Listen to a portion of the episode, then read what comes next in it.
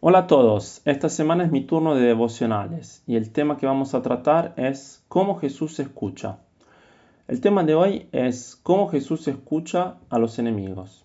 En Lucas 6, 27 está escrito, pero a ustedes que me escuchan les digo, wow, a ustedes que me escuchan, Jesús está hablando a la gente dispuesta a escucharlo y aprender de él. Y dice, amen a sus enemigos, hagan bien a quienes los odian, bendigan a quienes lo maldicen, oren por quienes lo maltratan. Si alguien te pega en una mejilla, vuélvele también la otra.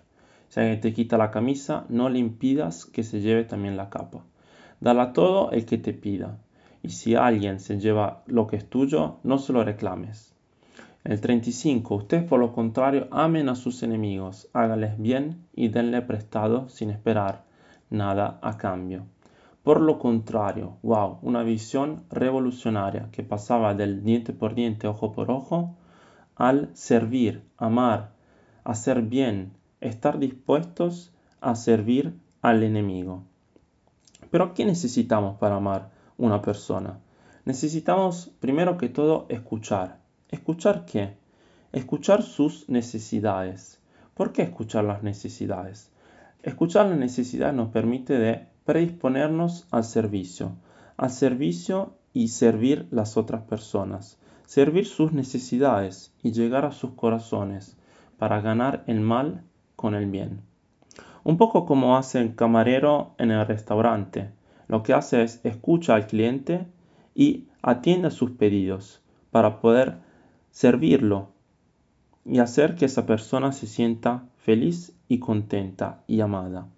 Entonces, el pensamiento de hoy es sobre las situaciones que estás viviendo con enemigos. ¿Cuáles son tus enemigos y cómo puedes amarlos? La primera cosa que tienes que hacer es preguntarte o preguntarle a él, ¿qué necesitas? ¿Qué necesita esa persona? Por segundo, escucharla escuchar sus necesidades, escuchar sus necesidades para ir a su corazón.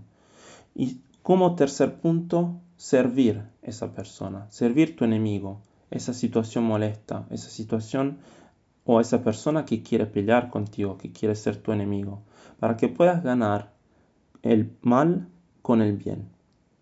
Entonces hoy te dejo con esta reflexión. Primero, ¿qué necesita esa persona? Segundo, escúchala. Tercero, ponte en servicio para esa persona. Gracias a todos y nos hablamos mañana.